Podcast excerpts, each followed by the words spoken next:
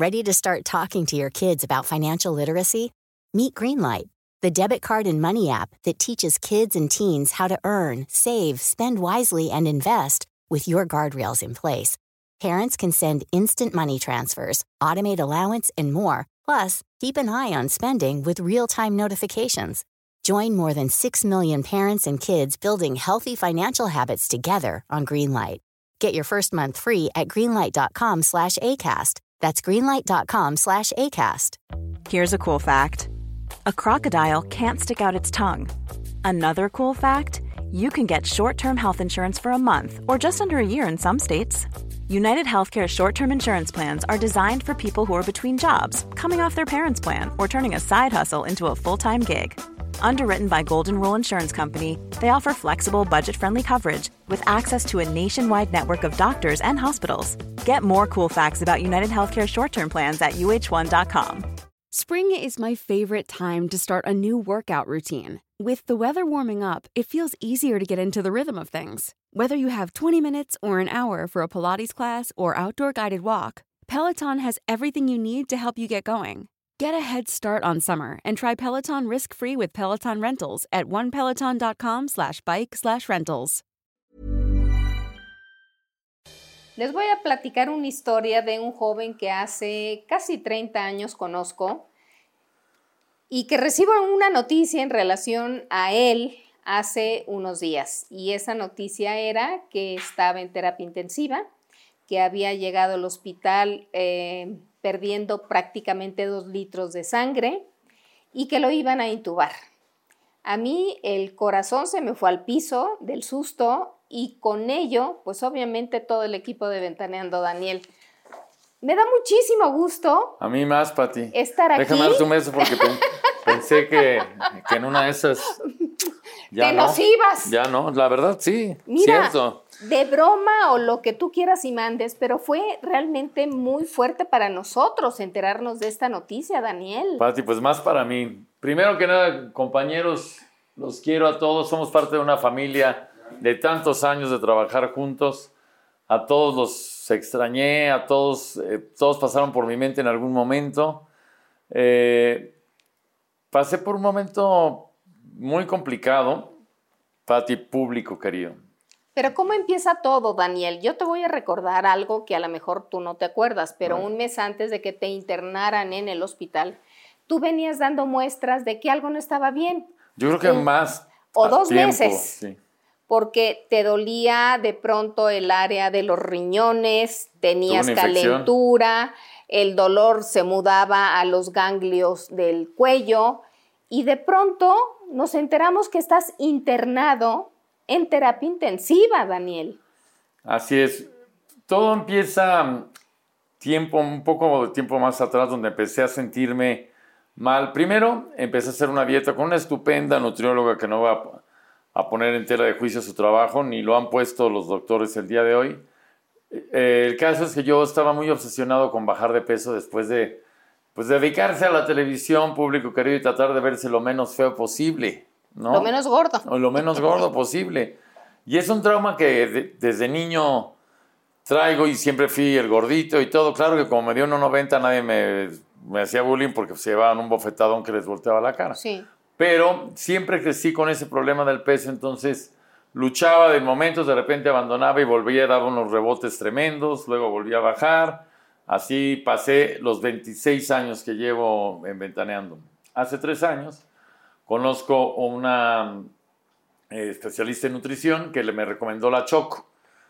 Fui con ella y empecé a bajar y a bajar y de lo que ella me decía todavía le echaba yo más ganas, como quien dice, comía un poco menos y empecé a bajar y de pesar 125 kilos, que fue lo más que pesé, llegué a pesar 92. O sea, estamos hablando pues de casi 40 kilos, ¿no?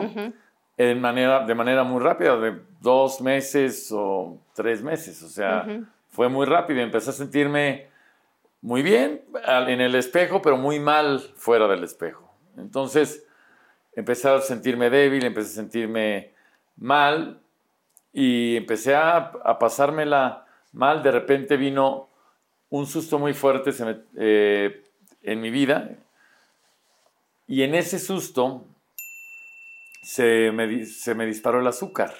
Que en cualquier momento ¿Qué, qué, qué pasó que te asustaste? se metieron a robar a la casa. Yo me había ido de, de- a una boda con una ex amiga y, veci- y ex vecina. Ujú. Entonces, al llegar, ya se habían metido una vez a, a esa casa a robar. Y, una, y regresando de esa boda estaba abierto el portón y se habían llevado pues todo lo por lo que había trabajado toda mi vida, ¿no? Desde mi- dos o tres relojitos buenos que tenía. Pero eso fue hace mucho tiempo, Daniel. Sí, nomás que ahí se, ahí se disparó el El azúcar, azúcar. y yo no, no le di importancia a ese primer aviso. Sí. Entonces, a partir de ese primer aviso, empecé a. Me, se me, me dijeron, usted es, pre- usted es prediabético, así que hay que cuidarse. Y yo me empecé a cuidar y después otra vez empecé a A comer cosas. descuidarte. A descuidarme porque soy muy tragón, porque me gusta mucho la comida, disfruto mucho el comer. Y empecé a. Primero cuidarme y luego descuidarme, cuidaba, me descuidaba y así empecé a, a bajar de peso. Llego con esta nutrióloga, bajo esos casi 40 kilos y a partir de ahí empiezan, vienen cambios en mi vida eh, de todo Físicos. tipo. Físicos y emocionales, Pati, Ah. porque en ese momento eh, dejo de estar con la madre de mi hija, nos divorciamos, eh, no en los mejores términos, y dejo de ver a mi hija, empiezo a sufrir mucho porque para mí mi niña es lo más sagrado que puedo tener. Nunca, yo en mi mente nunca estaba el, el haber tenido un hijo, Pati, la verdad no era algo que, que fuera ni mi prioridad, ni mucho menos, y el día que me pasó, la vida me cambió radicalmente, entonces estaba y estoy totalmente enamorado de mi hija. Y empecé a pasar por un momento muy fuerte al no tenerla conmigo. en, este, en esta separación hubieron problemas y entonces dejé de verla pues algunos meses y empecé a sufrir verdaderamente. Mucho por no ver a mi hija, por no poderla ver crecer, que siempre es a lo que más miedo le he tenido, público querido, no poder eh, ver crecer a mi hija sin pensar que estuve a punto hace unos días de, de no volverla a ver crecer. Y eso sí fue algo que, que me sacó de balance en, en todo momento. Daniel, sin embargo, el día de hoy tienes una muy buena relación con Cristina, la mamá de, de tu hija, Así es. porque a quien le llamas por teléfono pidiendo auxilio que te lleve al hospital ese fin de semana es a Cristina. Voy a, a llegar directo de una vez a ese punto. Eh, quería dar este, este antecedente para que entendamos más o menos eh, ¿De dónde vienes? de dónde, de dónde venía. eh, Emocionalmente. emocionalmente, pero también eh, de salud. Había estado pasando por momentos malos. De, de repente bajé muchísimo de peso. Cuando arranqué Lagunilla, mi barrio, varias veces estuve a punto de desmayarme de la debilidad y no sabía qué era. Yo me hacían estudios y no encontraban qué era lo que estaba sucediendo. Un estupendo médico que tengo me hizo pruebas de todo y en- salieron tan bajas las, las ¿Defensas? defensas que primero se me pensaron que eran amibas Ujú. y e- eran, le atinaron, pero el tratamiento fue tremendo. o sea, Fuerte. no podía yo bajar la escalera del teatro para bailar con la gente en Lagunilla, mi barrio, o subir porque sentía que me desmayaba. Durísimo. Este proceso fue tremendo. Termino de, de quitarme esas supuestas ¿El amibas medicamento? y empieza a hacerme, vuelvo a hacerme estudios y estudios y estudios y, seri- y seguían defensas bajísimas. Hasta que el doctor me dice que hacerse exámenes de todo. Y de todo es de todo. Entonces me hicieron ultrasonido de hígado, ultrasonido de no a sé ver, qué. vamos a empezar por el principio. ¿Qué detona en ti físicamente? ¿Qué pasó en ti físicamente para pedirle ayuda a Cristina de que te lleve al hospital? Esto viene después. Eh, lo, que, lo, que te estoy, lo, que te estoy lo que te estoy Es platicando. previo, todo esto es, es previo, previo. Pati. Es no tan lejano nosotros, sí. pero tú te, estuviste ahí conmigo todo el tiempo de cómo me fui sintiendo mal, como todo. Empecé por, pasé por un proceso largo de un malestar donde empecé a bajar y a bajar de peso. Llegó un momento en que cuando llegué a pesar 90 kilos. 90 kilos para una persona como yo que mide un metro 93 centímetros es muy poco. Y entonces me sentía yo muy mal y entonces no entendía qué era lo que pasaba. Todo este antecedente es porque no encontraban qué era y me mandan a hacer prueba de todo, incluida el médico. Esto antes de que suceda este evento del... El reciente. El reciente. Esto es un poco antes. Y entonces me hacen, me pide el doctor que me haga prueba de todos, incluida VIH, ¿no? Yo con el terror absoluto, aunque decía, pues tanta suerte no tengo como para hablar tanta promiscuidad, ¿no? O sea, la verdad, pues estaba tranquilo hasta ese punto, pero el miedo... Y yo pasé...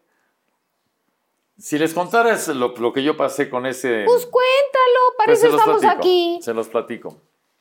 Eh, me manda a hacer estas pruebas y entonces yo voy a hacerme las pruebas de todo, todo porque estaban bajísimas las defensas y cuando encuentro un lugar donde no había tanta gente como para que, ahí va Bisoño a hacerse la prueba del VIH, ¿no? Porque ya ves que de por sí inventan todo lo que inventan. Llegué, la prueba me la hice ahí en ese momento y entonces era de ínfima categoría, es una de gota como, como cuando te haces la del, la, del COVID, efectivamente. Y echan la gota y como que tendría que pintar rosa como una prueba de embarazo. Echan la gota y como que se veía como que, como que medio... Medio pintada. Pero así. Uy. Y imagínate lo que siente uno público querido. En ese momento se me doblaron las rodillas y me dice el doctor, eh, bueno, el que atendía ahí, me dice es que para nosotros esto es positivo. En ese momento me suelto llorando, le hablo al doctor, a mi doctor, en Sur Y le digo, está pasando esto. Me dice, no, ¿quién te dijo que te fuera a hacer la prueba ahí? ¿En qué momento te dije, ve a hacerte una prueba ahí? Esas pruebas son de ínfima categoría. Ven mañana y te haces la prueba aquí. En el consultorio del médico. En los laboratorios de ese que hospital. Tienen, pues los más avanzados en cuanto a ese tipo de cosas. No, yo ya iba pensando, denme el retroviral ya desde que iba en el coche, ¿no? O sea, diciendo, no puede ser, porque, porque a mí, o sea, bueno, llego al otro día, imagínate la noche que pasé, ¿no? Llego al otro día y me, me hacen la prueba y me dicen, si sale negativa, el día de hoy se va a enterar usted de que no es positiva y puede estar tranquilo. Hoy mismo en la tarde tendrá usted los, resultados. Si llegara a ser positiva, en este hospital y en estos laboratorios tenemos distintos pasos. Tenemos que mandar, si sale positiva, a una comprobación a una parte de Minnesota en los Estados Unidos, donde hacen lo más eh, avanzado para demostrar que sí es positivo.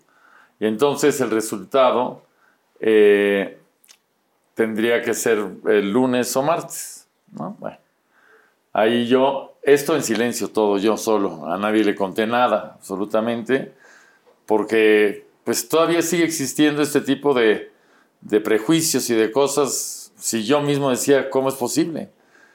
Y de miedo. No, Pati, además, después de que me había salido que sí, yo en la, yo en la noche decía, ¿cómo? ¿Cómo es posible? ¿En qué momento? Llega el sábado. O sea, el sábado pasa completo. El sábado. Y yo esperando, mira, cada 10 segundos volteaba a ver el reloj a ver si avanzaba, esperando el resultado. Nunca llegó el sábado. Eso quería decir, en lo que me habían explicado, que era positivo. Que era positivo. Y ahí no para la cosa.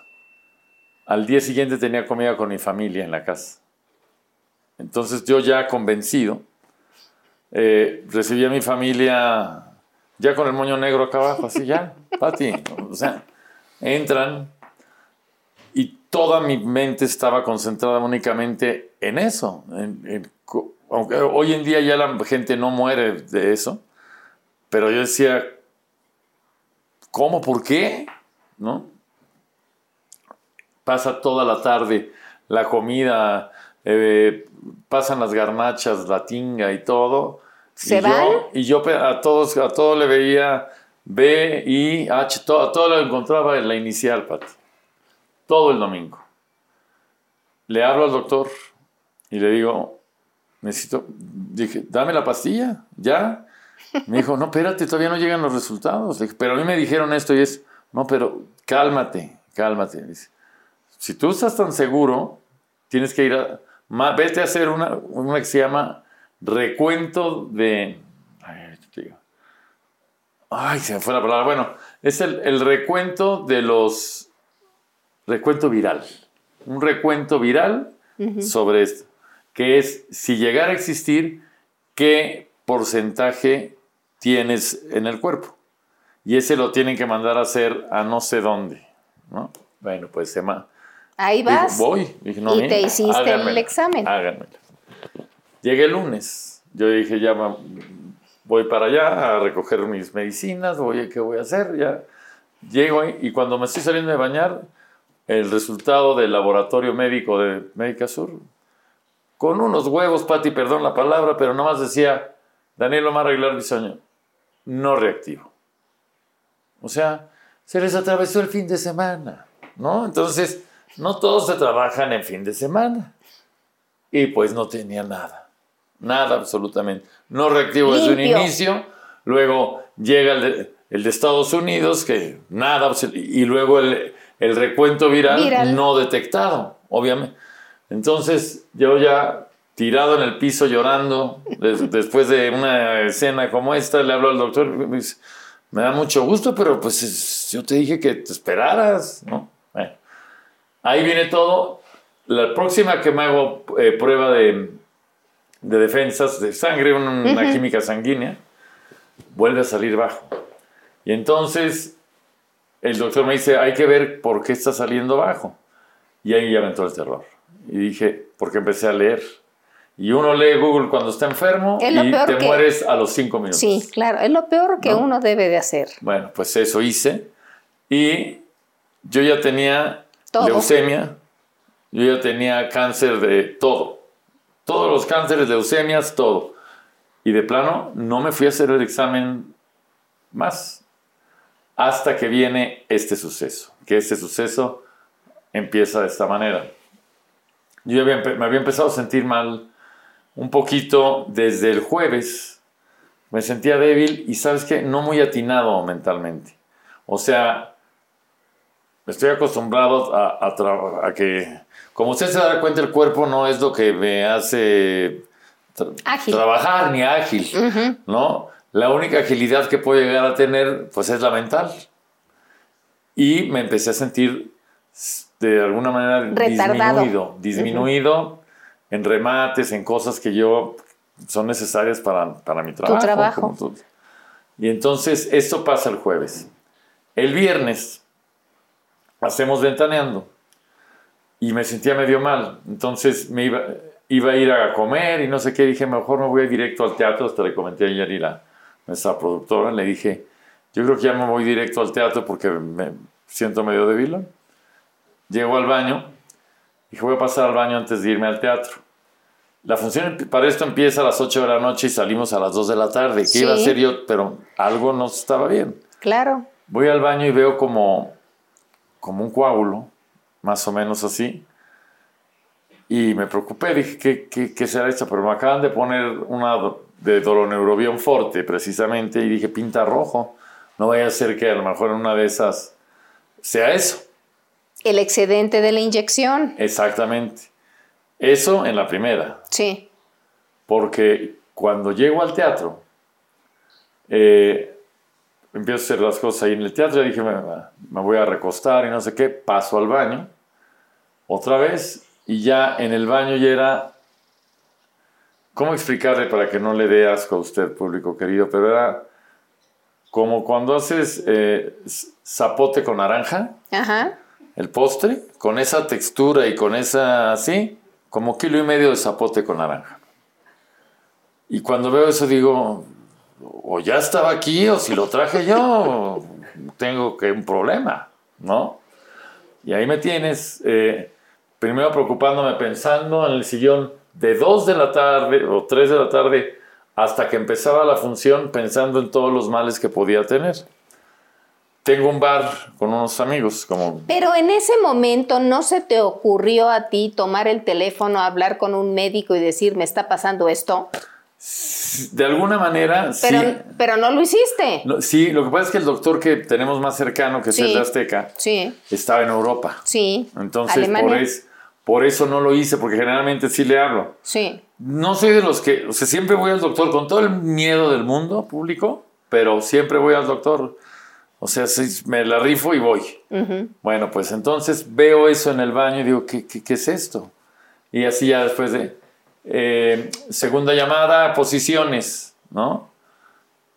Digo, siempre en mi vida, desde los cinco años de edad que me dedico a este negocio, me han enseñado que uno no puede faltar más que con el acta de función en la mano. Daniel, pero te estabas desangrando. Pero yo no sabía que era eso porque el color, ya luego ahorita te explico por qué es, pero yo no entendía qué era lo que me estaba pasando y entonces sí al rato le, hablé a Cristina, como bien decías, la mamá de mi hija, que después de una separación complicada hemos aprendido a, tener buena relación. A tener una, una estupenda relación, diría yo, donde lógicamente hay momentos que no nos aguantamos, por eso no estamos casados. Pero tenemos lo más hermoso que puede haber en el mundo, que es nuestra hija. Entonces, se tenga que hacer lo que se tenga que hacer para que mi hija sea feliz, lo voy a hacer. Claro. Y luego le hablas. Eh, ya cuando había quedado de ir a, revisar el negocio que tenemos, que es un bar nocturno. Sí, entonces iba, iba, a pasar mi socio por mí. Sí. E íbamos a ir para allá. En eso había quedado. voy al baño y otra vez igual. Y eran cantidades Daniel, ¿te dolía algo? Nada. Cero dolor. Cero dolor, absoluto. Y ni siquiera... Una molestia. Una grura o algo así. Nada. Nada.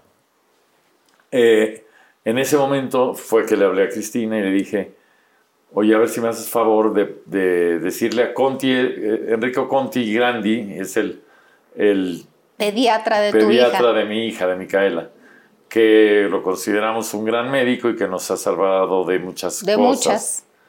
Entonces le habló por teléfono, me hizo el favor enorme de hablarle por teléfono, el primero de los favores enormes que me hizo. Y le habló por teléfono y le dijo, esto está, esto está pasando, está haciendo, al parecer, con sangre y quiere ver si me, lo puedo recibir el lunes, pensando nosotros, ¿no? Porque sabemos que tenía yo función viernes, sábado y domingo. Y Conti milagrosamente le dijo, no, que venga mañana, que venga mañana a las 10 de la mañana tengo espacio, lo reviso, le voy a revisar abdomen y recto. Y dije, bueno, para no pagar la consulta, pues que me revise el recto de una vez, ya que estamos ahí. ¿No? Entonces, con esa me fui, llega mi socio y le digo, no puedo ir, me siento mal. Mal. Y yo para que no vaya a chambear de veras, se lo digo. Sí. Es muy difícil porque me ha costado mucho trabajo en mi vida el lograr las cosas que he logrado, el, el salir adelante. He tenido mucha suerte, pero también he trabajado mucho. Entonces... La suerte se trabaja. no existe nada más así, Daniel. Mira, eh, público, usted no está para saberlo, pero en 26 años que, bueno, Pati lo sabe mejor que nadie, pero 26 años de estar en, el, en la pantalla o en el escenario y todo, nos hemos perdido de nacimientos, nos hemos perdido de, fallecimientos de gente querida, de los momentos más importantes, más cercanos y más familiares que puede uno tener por estar trabajando. trabajando para usted. Digamos que me dijo el doctor algo muy bonito ya después de que hablábamos me dijo, yo me identifico mucho con ustedes porque disfrutamos trabajar para los demás y les cambiamos la vida a la gente para la cual trabajamos. Cada uno desde su trinchera, pero creo que tiene razón. Claro. Y para mí no hay nada más hermoso que poder hacer que la gente que nos ve o que está con nosotros se ría. Muchas veces, em, pues he tenido eh, eh, tristeza o lo que sea, y cuando sale uno al escenario, se compone todo, todo se arregla y todo, y te empiezas a sentir mejor. Y entonces es cuando agradece uno el dedicarse a esto, aunque sea tan difícil, porque uno deja de ver a sus hijos, a la familia. A la familia. Eh, de repente la, misma familia o los mismos amigos te ven de manera distinta y dejan de pensar en el ser humano que puede ser y empiezan a creerse el personaje que hacemos en la televisión o en el teatro. Y eso es triste también para los que nos dedicamos a esto, porque lo que hacemos nosotros es para divertirles a ustedes, pero eso no quiere decir que seamos 100% lo que usted ve en la tele. Claro. ¿no? Pero cuando hablan con Conti, Conti te dice, ven mañana. Que te voy a hacer el, examen. de Cuando yo entro, primero que nada me levanto aquí en la, mañana, me baño. Eh, a la hora de lavarme los dientes, vuelvo el estómago y lo mismo que había visto en el water, lo vomité en la, eh, en, en la tarja. Uf. Eh, negro, igual lo mismo exactamente. Y le hablé a Cristina y le dije, por favor, llévame tú, porque me van a hospitalizar. Es lógico y es evidente que, algo está en mal. en ese momento, cuando eh, sobreviene ese vómito, ¿qué pensaste, Daniel? No sabía exactamente qué era, pero, pero sabía que venía algo difícil. Porque ¿Te dio miedo? terror, Pati. En ese momento, terror, pero más terror me dio después, porque cuando llego al consultorio y me ve Enrico, me ve Conti, y me dice, antes de hacer cualquier tipo de examen, me dice, ¿cuáles son tus síntomas? En cuanto se los narro, yo ya le había visto los ojos de que me estaba viendo. Observando. Que, que algo pasaba. Que algo pasaba y alguien con una experiencia como esa. Claro. Sabe inmediatamente. Dijo, eh, vamos a hacer las cosas bien y vamos a ingresar a urgencias. Necesitamos revisar, está sangrando por dentro, ¿no? Y, vamos a, revisar qué es, lo tenemos que hacer. En ese momento se para, empieza a armar el, equipo de médicos que tendrían que atenderme, que era un, un gastroenterólogo, un médico internista, un endoscopista, una nutricionista y. ¿Cómo se llama? Y una hepatóloga. Hepatólogo. Ese fue el equipo que, el equipo que armaron. En segundos me dicen, vamos a urgencias. Eh, en cuanto entramos a urgencias, eh, veníamos Cristina, Micaela y yo. Yo no podía dejar de pensar en que pues, en una de esas a lo mejor pues no volvió a salir, Pati, ¿no? Porque pues uno no tiene la vida comprada y cuando estás con una cosa como esa. Y en lo primero que pensé, pues fue en, en mi Micaela. Y todavía tuve, tuve el tiempo de decirle, ven gordita, papito va a entrar al hospital. Pero no quiero que nunca se te olvide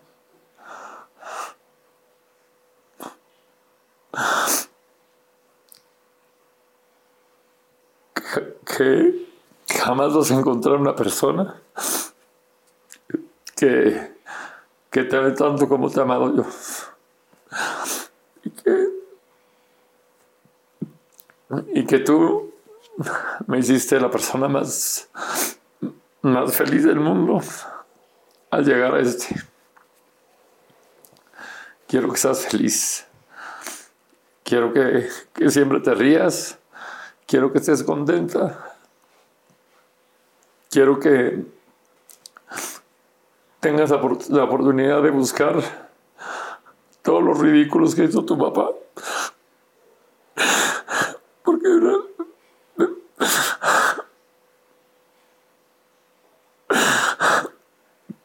porque en algún momento que, que te sientas triste, cuando estés más grande, a lo mejor te vas a reír y vas a, y vas a decir, mi papá era chistoso. Y que sepas que, que es lo más hermoso que me ha pasado en la vida. Y que nada me dolería más en el mundo que no volver a verte. Que no volver a abrazarte. Me hiciste el hombre más feliz del mundo. Y tú quiero que seas feliz y que te rías de ti misma y que te rías de todo lo que pasa, porque es la única forma de sobrellevar esta vida. Me ha costado trabajo educar a mi niña porque es muy difícil eh, predicar con el ejemplo. Me ha costado mucho trabajo decirle cuál es el camino si todavía no lo descubro yo. Pero el único camino que sí le digo que tiene que seguir es el ser feliz, Pati. Y ese momento la abracé y dije, te amo con todo mi corazón, mi nena. Papito, va a estar contigo siempre. Así que, pase lo que pase, nunca te olvides de mí. Porque yo, donde esté, jamás me voy a olvidar de ti. Y la abracé. Y me llevaron la camilla y yo la veía a lo lejos con su muñequita.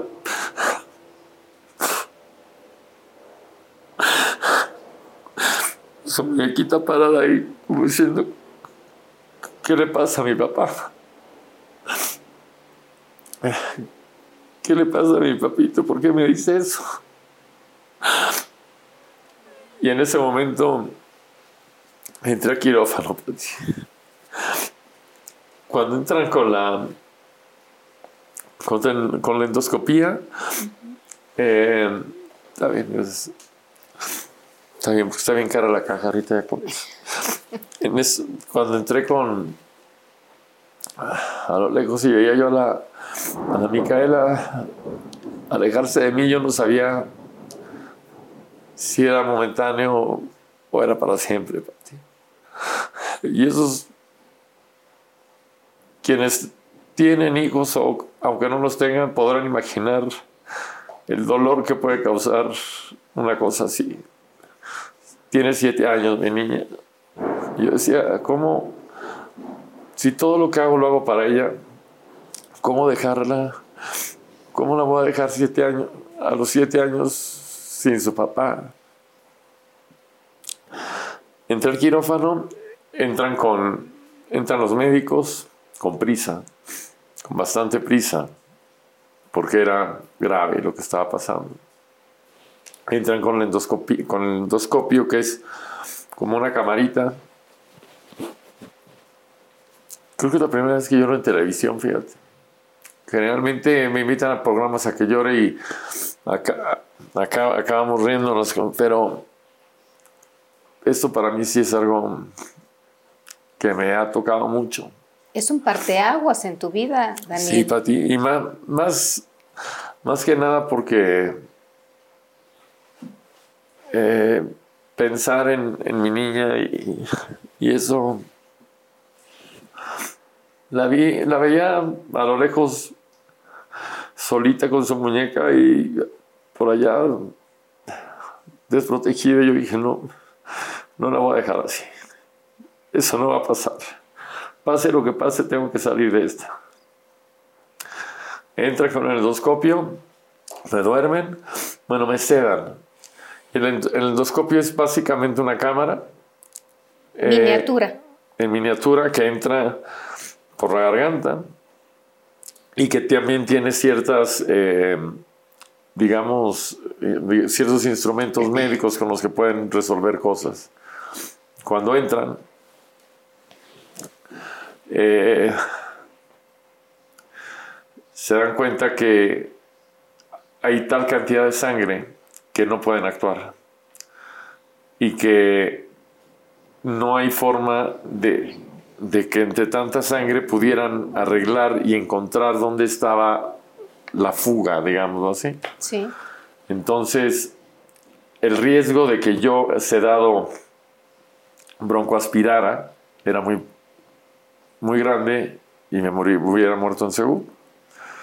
Entonces, eh, deciden intubarme, salen con Cristina y con mi hermano, que debo decir que es muy importante ser agradecido y yo lo he aprendido mucho contigo, Pati, y en mi casa también. Y agradezco con todo mi corazón a la gente que estuvo cerca en este momento, que son mi hermano Alejandro, que se ha portado como un rey, Cristina, la mamá de mi hija, que ha sido también Un ángel. un ángel. Mi hermana Ivette, que ella tiene a su cargo a mis papás, que no es cualquier cosa, y que en cuanto supo cómo estaba la situación, estuvieron, estuvieron ahí conmigo. Paola, la hermana, la novia de mi hermano, que, que no paró, no han parado entre ellos, no pararon de ayudar, de correr, de buscar se, se logró una orquesta que tocó a la perfección, Pati, sin una desafinada y eso me salvó la vida. Entonces, no tengo más que agradecimiento enorme, enorme para Ale, para Cristina, para Paola, pa- pues, pa- para todos, obvia- obviamente para mi hermana Ivette, pero sobre todo para mi Micaela, porque si, si si hubo un motor que me hizo salir adelante fue mi gordita, porque me pegaron una foto de mi Micaela enfrente, donde está, ella está posando ahí, muy a su estilo. Y yo cada que despertaba y la veía decía, no te voy a dejar, hija. No te voy a dejar, pase lo que pase. Entonces empieza la operación. Se dan cuenta de eso, me tienen que entubar. Los hacen firmar sobre mi vida a, a mi hermano y a Cristina sobre que pues cualquier cosa Por ellos- la responsabilidad, la responsabilidad. de haber aceptado que te intubaran. Efectivamente. Empiezo a escuchar yo eh, todo lo que estaba sucediendo. Primero, eh, con la endoscopía, no escuchaba mucho, pero digamos que al, al rato empecé a escuchar cosas como, vamos, échale ganas, tu hija te, tu, hija te está esperando, vamos, Dani, vamos, no, no aflojes. Los médicos, yo los oía. Y decían, vamos, tú puedes. eh, y cosas bonitas que, que de repente son para las que trabaja uno, por ejemplo, ¿no? Una, una de las doctoras, de- yo la oía gritar, vamos, mi mamá sin ti ventaneando se muere, vamos, échale. Esas cosas, Pati, que son para las que uno, a fin de cuentas, Trabaja. trabaja. Y que se me quedó en la mente, a pesar de estar cerrado. Y de repente me dicen, empuja, empuja, vamos, dale, vamos, tú puedes, ya está Micaela esperándote. Y es el momento en el que extuban y me, sa- me sacan el tubo, pero segundos antes empezó a faltarme el aire a un grado que yo sentía que me asfixiaba. Y empezaba yo a pegar, recuerdo perfecto, en la, en la parte de, La de al lado de la, de la cama. Y ya en cuanto me dicen, vamos, vamos ahora, lo logran sacar. En ese momento aplauden todos los doctores. Y me acuerdo que pues, es una emoción absoluta, ¿no? Porque ¿Ahí pudiste respirar? ahí pude respirar, Pati. Y no. y esa palabra respirar eh, abarca varias cosas. Puede respirar en el momento físicamente, pero también puede respirar porque escuché al médico, al endoscopista, que me dijo, ya la libraste. Son las dos, tres, las tres palabras más bonitas que he escuchado en muchos años, Patti. Ya nació, fue las, las dos primeras y ya, la, y ya la libraste las segundas. Entonces,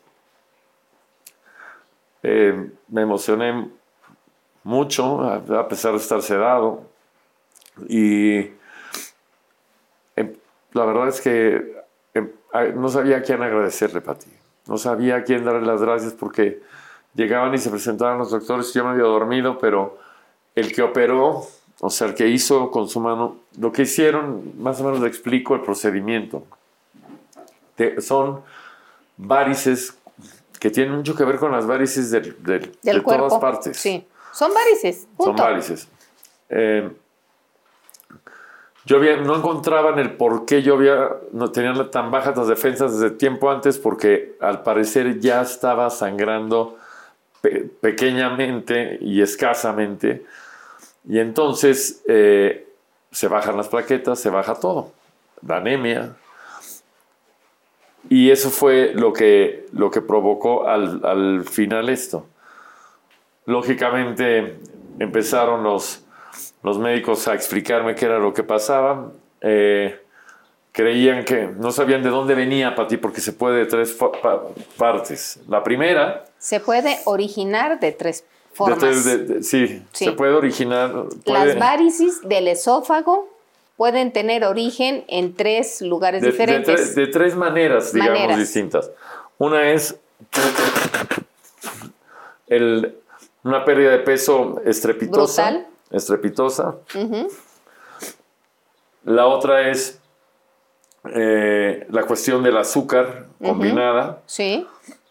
Y la tercera es algún daño hepático, ¿no? Y yo no sabían de dónde venía. Entonces me hicieron ultrasonido de hígado, ultrasonido de vaso, de todo. Y todo parece que fue una conjunción de las tres cosas. El, la, especialista, que es una doctora maravillosa, la hepatóloga, que agradezco que me la hayan puesto a ella porque es la, curiosamente es la directora de trasplantes más importante que hay en este país y que eh, la acaba de contratar como directora del Hospital Naval también. Eh, viene de Barcelona de trabajar con cientos de trasplantes y todo. Y ella, ella fue la que se encargó de mi parte, que era el hígado, de esa parte de mi cuerpo. Y luego me hicieron una, primero un, un Doppler, que es un estudio, y luego otro que es que, el que te meten que es con contraste, ya sabes, que, estás dentro de un aparato y eso para ver cada rincón del hígado. Claro está que me, me dijo, pues tu hígado no es el de una, de una quinceañera, ¿no? Pues no. Pero eh, tiene sus daños, como el de cualquier persona, pero, está, funcional. Claro. Pero está funcional. Está funcional y todo, tienes que tener cuidado. Con esto te están diciendo que no hubo cirrosis. No, no, claro, no. Que la cirrosis puede ser por medicamentos o por alcohol. Exacto. Se descartó. Descartado. Perfecto. Descartado. Virus también, que pensaban que puede haber sido una hepatitis muy fuerte. Sí. Que se, descartó todo ese tipo de cosas. Otra vez exámenes de todos los virus, Pati. Entonces, ahorita estoy libre de virus y bacterias. Totalmente. Y se descartó eso, pero el hígado, digamos que el hígado está normalmente es de este tamaño, por decir algo, ¿no? Sí. Y eh, con el maltrato crece, ¿no? Primero, y luego se puede ir encogiendo y es cuando ya se va encogiendo así. Y acá, pues sí creció tantito y luego, pero está afortunadamente funcional. En buen estado. Funcional y la hepatóloga me dijo, vas a poder regresar, si te cuidas, a hacer tu vida absoluta y completamente normal, sin ningún problema. Y ese es, ella es la directora de la orquesta de, este, de estos médicos. ¿no? Pero detectaron que llegaste con 500 de azúcar. Efectivamente, efectivamente. Eso fue lo que se... Y eso entonces hay que controlar el azúcar, ¿no? Ajá. Que les costó trabajo, ¿eh? Los primeros días les costó trabajo porque de entrada tienen que, que bajarla con insulina, no hay de otra. Entonces empezaron a darle muy avanzado el hospital, con la cama chica, ya sabes que no, no es cualquier cosa, Pati, porque estaba yo, créame, estaba en, en la cama, pero la cama, yo mido 1,93 y la cama eh, pues, mide 1,80. Y llega un momento, es el colchón es de agua para Sí. lo más avanzado ahora, Sí. para que no, no te salgan llagas y no sé Sí. qué. Pero a mí eso no me sirve. Entonces me iba resbalando y cuando Claro. llegaban las enfermeras ya estaba yo hincado en la cabeza, en la piecera y me agarraban así hincado, así, chueco, así. Y te regresaban Y me al lugar. regresaban otra vez, ¿no? Y luego nomás iba el doctor y, Y otra me vez, empezaba a vámonos. yo, doctor, espéreme que ya me estoy otra vez. Y chin, ya se fue, ¿no? Así. ¿No? Incomodísimo. Sí, hablamos de dos cosas, el hígado, el azúcar y el tercero, Eh, la- las varices, la- el, el esófago, el esófago. el esófago. El esófago. Ok. El esófago, que el esófago resiente todo, Claro. muchas cosas, pero yo no había notado, yo en realidad nunca he padecido ni de agruras, ni de nada de eso. Eso no ha sido mi problema, ¿no? Entonces, no, no esperábamos el por qué. Ahora lo que tienen que estar haciendo constantemente, ahorita, como, como trabajaron, porque luego leo unas cosas que se atreven a decir que es increíble. Y además sin una falta de conocer. Voy a decir una revista ver. unas pendejadas que no hay de Es- ese es otro tema. Ahorita vamos a que la gente quede claro. Sí, pero es que ahí está el El- error. tu problema básicamente fue las combinación. var- la combinación de estos tres factores, las varices del esófago. Eso fue lo que... Algunas se reventaron Ajá. y otras están a punto de, No. ¿no? eh, se, me, se me hizo, se me estuvieron haciendo estudios de todo tipo. La cama, de repente estás dormido y se te infla el brazo de que solita te está tomando la presión, ya traes una madre que te infla, pues, y de repente sientes cosquillas en el sobaco y ya, trae, y ya traes la- el termómetro. O sea, la cama no te suelta para ti. Y luego, que, ay, que ando extrañido, solito te mete el supositorio en la cama. Así, imagínate, así. Y lo peor de todo, ir al baño, Pati. Yo, nada me parece tan humillante como, como hacerme en una cama. ¿Caca? ¿En una cama? O sea, tenía muchos años que no acostumbraba a eso, Pati. Desde Ni- que naciste. Ni con la persona más enferma que he, con- que he coincidido en la vida me ha tocado que me pidan esas cosas. Bueno, pues aquí me pusieron pañal. Pero yo sabía que un pañal no me iba a aguantar esa caca, Pati. Me metieron 12 litros de agua para, para poder sacar todo, ¿no? Entonces yo les dije, no, ¿cómo? O sea, ¿cómo, cómo pañal? No es un pañal, no, a mí me tienes que...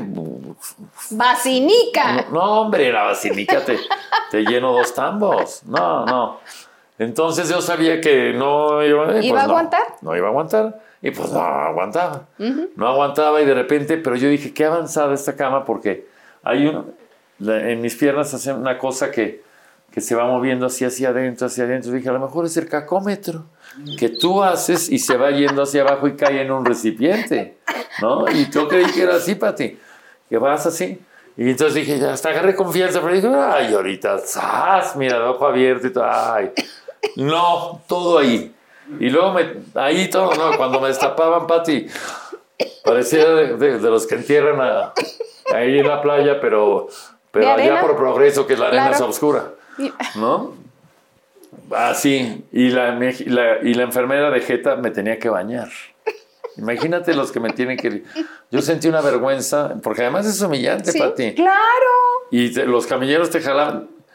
Y el problema es el olor fétido que produce, porque me lo dijo el gaso, me dijo, "S- son olores indescriptibles, me dijo.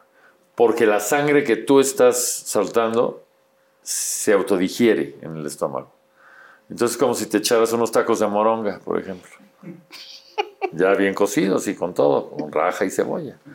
Así. Olía aquello, Pati. Oh, y Dios. entonces, todo eso en terapia intensiva que no sabes si es día, noche, no sabes qué está sucediendo. Casi cuatro días me eché en tera- en terapia intensiva. Había una tele por ahí, pero yo no tenía mente para nada. Entonces estaba hincado en mi piecera, así, todo porque no cabía, y solo pensando, solo pensando de un lado a otro, haciendo una, recapitulación de mi vida, de si me había portado tan mal como para que me pasara esto o tan bien como para haberla librado. Todo esto me vino a la mente. Entonces, por fin logré salir de, de terapia intensiva porque ahí donde ven todavía su muñeco tiene buena madera, ¿no? Ujú, Soy aguantador, la verdad. Y fui, sali- fui saliendo adelante, empezaron a mejorar los niveles de todo. Entraban los doctores y... No, la- lo del baño, eso sí. Lo de la bañada era, es así. La padeciste. Pati, te, llegaban dos camilleros y te, y te volteaban para acá y entonces una enfermera que me tocó malísima porque fue maravilloso el- la atención, debo reconocerla. ¿eh? Sí. Ni un descuento ni nada, ¿eh? No, les digo porque fue maravilloso. Maravillosa. Entonces, pero esta enfermera en específico, mal encarada, porque también con esas cacas no está uno como para tenerla de buenas. O sea, lo entiendo, Pati, la verdad. Sí, claro, claro. Entonces llegaba una toalla de la grande, húmeda, y me limpiaba así por todo por atrás y todo. Y así, ¿no? Por den, a excavar, ¿no? Y luego hasta de las de así, así, todo eso mientras. Y luego de repente yo, yo ya así, con una vergüenza, no quería ni verle a los ojos. Yo dije, yo generalmente, o sea, sí soy cagón, pero no soy de, no llego a estos grados, o sea, no, no, me- no, no me lo tome a mal. Pero era muy malmodiente y groserona, muy grosera. Y entonces lo voy a bañar y Spring is my favorite time to start a new workout routine. With the weather warming up, it feels easier to get into the rhythm of things. Whether you have 20 minutes or an hour for a Pilates class or outdoor guided walk, Peloton has everything you need to help you get going. Get a head start on summer and try Peloton risk-free with Peloton Rentals at onepeloton.com slash bike slash rentals. Want to teach your kids financial literacy, but not sure where to start? Greenlight can help. With Greenlight, parents can keep an eye on kids' spending and saving, while kids and teens use a card of their own to build money confidence. As a parent, you can send instant money transfers, set up chores, automate allowance, and more. It's a convenient way to run your household, customized to your family's needs, and the easy way to raise financially smart kids. Get started with Greenlight today and get your first month free at greenlight.com slash ACAST. de repente ya siento el banar de yema de huevo en la cama, así, ahí encima, y a jicarazo yo dormí 4 de la mañana, Pati. Y yo sintiendo los jicarazos en la jeta y todo, y luego a bañar, al bañarte, me abren la sábana y entonces ya medio tengo, pero todo en la cama, o sea, es una Pues cosa. sí, sí. No, Pati, no, no sé si te ha tocado una No. cosa así, pero bueno. ¿No? Me empiezan a, a limpiar con jabón y esponjita y todo, y te sé la mitad del cuerpo, ¿no? Un huevo de este lado y la mitad del cuerpo. El chile lo avientan a la izquierda.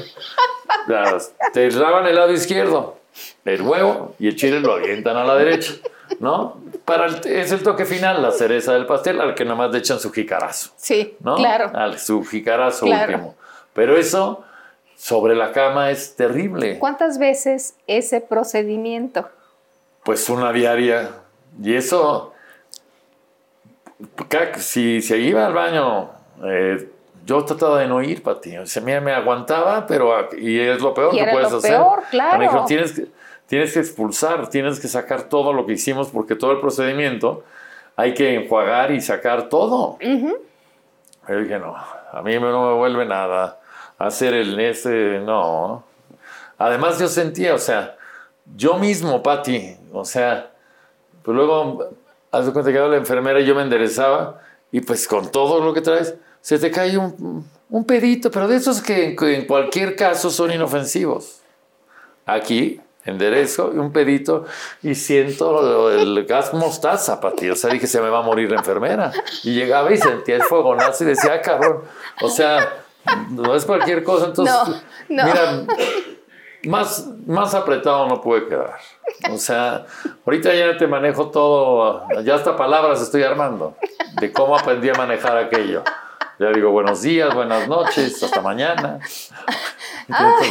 Pero no es fácil. Y ya total que ya logro pasar al cuarto y ya en el cuarto empieza toda la mejoría.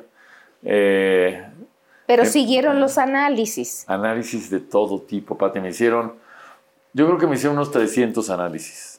O sea, ya sabes que de repente en la noche, ya unas picadas en el dedo así. O sea, yo estaba Claro, acostumbrado a claro. lo contrario, ¿no? A Daniel, es que ahora lo cuentas con mucha gracia, pero la situación fue realmente complicada, Terrible. difícil. Estuviste a punto de perder la vida, A punto, Pati. que no se nos olvide. No, no se va a olvidar. nunca. Llegaste perdiendo prácticamente dos litros de sangre. Sí. Daniel, ¿cuánto tiempo pasaste en el hospital? Fíjate que en total fueron ocho días. Ocho días que se me hicieron como dos meses, Pati. Eh, ocho días, cuatro en terapia intensiva y cuatro en terapia intermedia. Y ya de ahí los, los doctores, pues sorprendidos, la verdad, por el, por el avance afortunado de, De de recuperación. recuperación. Me dijeron, es hora de estar en tu casa, te va a caer bien estar en, en tu casa con tu gente. Y tengo que tener ciertos cuidados, sobre todo donde me traen en friegues con la, con la alimentación. Porque como yo he luchado por estar flaco, Pati, estoy, ya tengo acostumbrado el estómago a comer muy poco. Entonces ahorita, si de desayuno, eh, dos huevos más dos claras, más dos rebanadas de, pechuga de pavo, una taza de verduras, más así, y luego eso de, de desayuno, fruta, luego hay una colación donde también tengo que comer, así me puedo echar, por ejemplo, un sándwich de queso panela con alfalfa, ¿no? De colación. De colación, Pati. Y luego la comida completa, sopa, que sopa de verduras o arroz al vapor, pescado o lo que... Todo eso, to- dos, tres tortillas en cada comida, ¿eh? Y en cada colación. Yo que me comía dos tortillas pues, diciendo que el carbohidrato, pero según los médicos, eh, el carbohidrato es lo que más ayuda a que a las células entren los nutrientes en este momento que necesito. ¿no? Porque lo que pasó fue que por el alto de azúcar y por todo, las células cierran, no entra ninguna, Nutriente. ningún nutriente. Entonces, por eso empecé a verme así, ¿no? Entonces, lo más difícil hasta ahorita ha sido la alimentación, pero me he sentido cada día mejor, de hecho, mejor que antes del evento en muchas cosas, ¿no?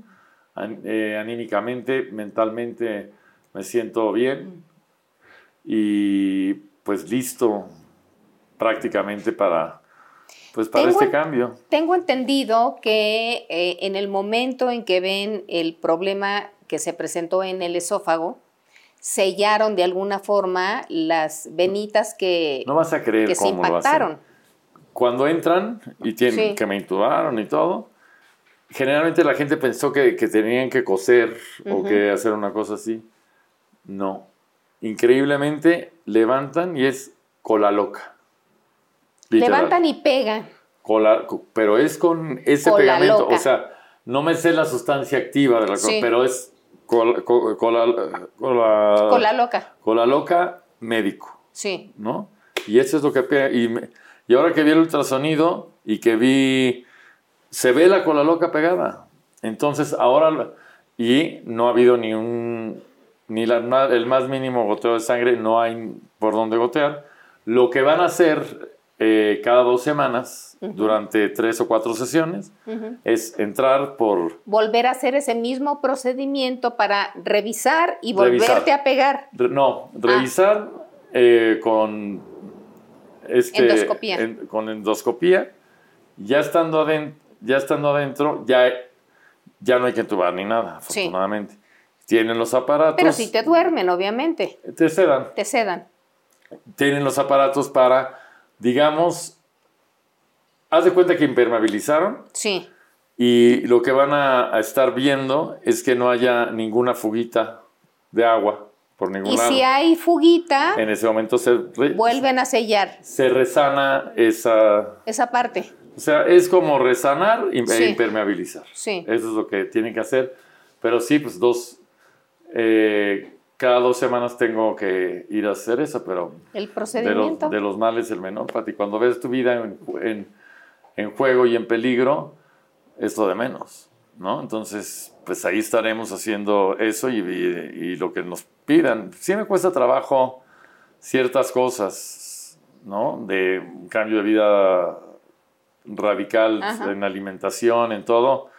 Sí me cuesta mi trabajo, pero pues Pues está tu vida en juego, Daniel, hay que hacerlo, simplemente. no queda de otra. Lo más que se pueda alargar este... En buen estado. Claro, esta aventura, ¿no? Claro, por supuesto.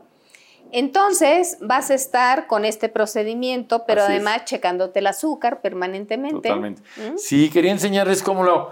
Fíjese que antes, eh, para toda la gente que seguramente ha tenido problemas con el azúcar y todo, y que a mí me la están controlando, ya después pasaré y podré pasar a, a, que sean solamente orales los- Sí. las pastillas, pero ahorita, para llegar a los niveles, me tuvieron que poner insulina, Ajá, que ya aprendí a ponérmela y todo. sí. Pero antes se tenía uno que picar con una agujita y le echabas una gotita de sangre, una tira reactiva que estaba en un aparato. En el aparato sa- salía a cuántos, cuántos, a qué número tienes de glucosa Ujú, para saber y monitorearte. Sí, Que una persona normal tiene menos de 100 en ayunas, preprandial se llama. fíjate. sí.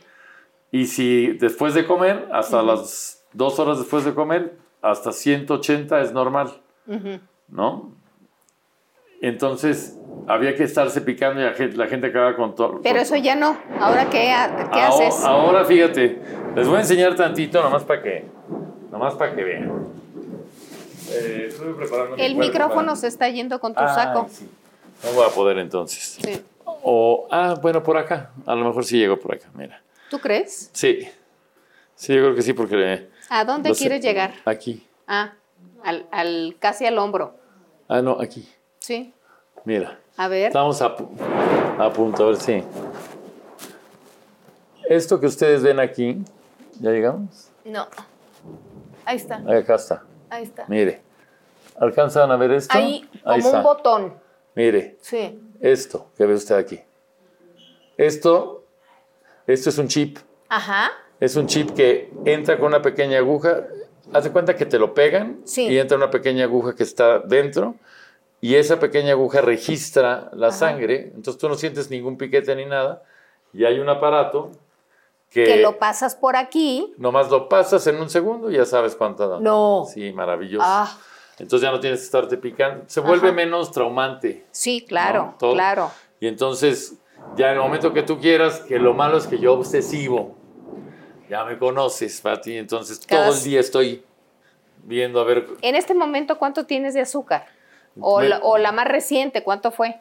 Fíjate que ahorita estoy bien 140 y cacho después de comer. Sí. O sea, Está bien. estamos alcanzando los niveles. Ujú. Costó mucho trabajo, pero estamos ya en los niveles óptimos. De repente se dispara. Ayer de repente vi casi 200, casi me pongo a llorar.